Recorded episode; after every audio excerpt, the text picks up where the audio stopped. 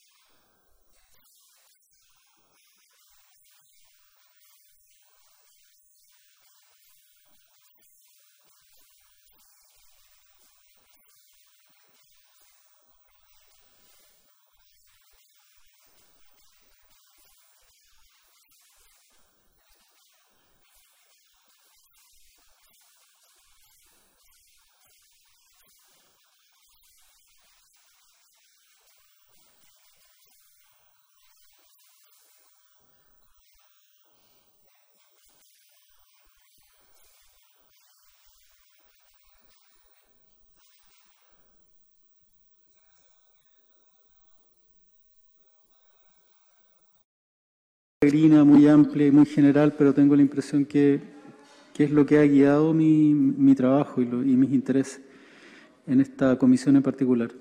Eh, la sociedad, el mundo, era un lugar muy, muy duro, eh, muy duro antes de, a partir de, de, la segunda mitad del siglo XX hacia atrás.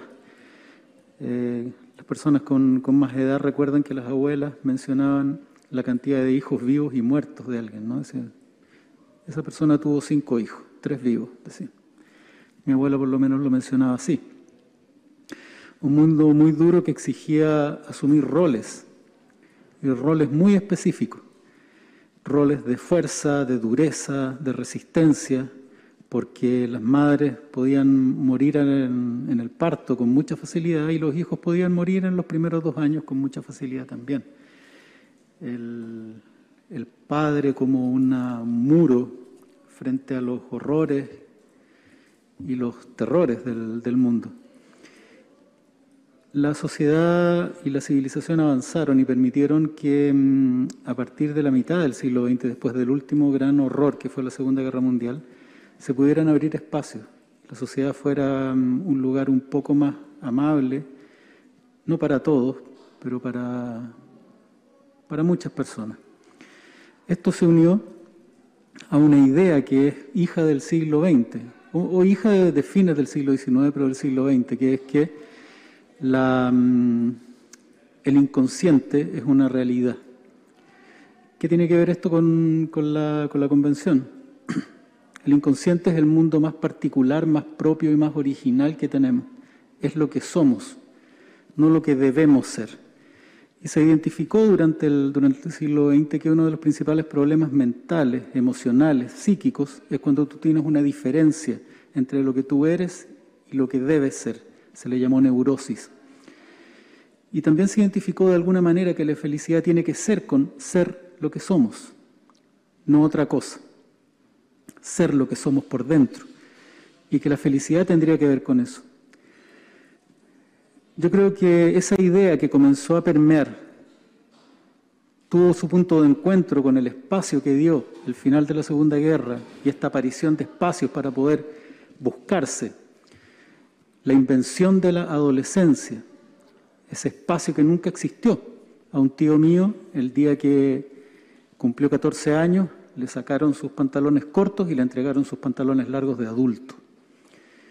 Ese espacio permitió la búsqueda personal, permitió lo que hoy día y después de, de algunas y de hace unas décadas se llama buscarse a sí mismo. Un espacio financiado por los papás, abierto por el, por el Estado. Le restan un, 30 segundos. Un acto de amor permite que las personas busquen, se busquen a sí mismas. Eso ha permitido que los hijos, los nietos y los bisnietos de esas primeras personas se, no escondan ya quiénes son, ya no tengan miedo del apellido que tienen, del color de pelo, del color de la piel, y que hoy día la sociedad, y de quiénes son también, ¿no? y que hoy día la sociedad esté permitiendo, y me disculpan unos 30 segundos más, que hoy día la, la sociedad esté buscando espacios para que las personas sean quienes son, sientan orgullo de lo que son y que más aún tengan derechos específicos por aquello. La gran lucha es por la felicidad de ser quien se es.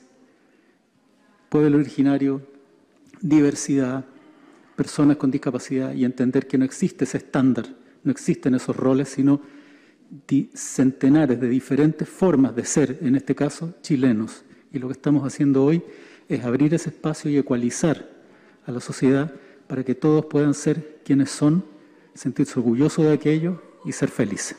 Muchas gracias.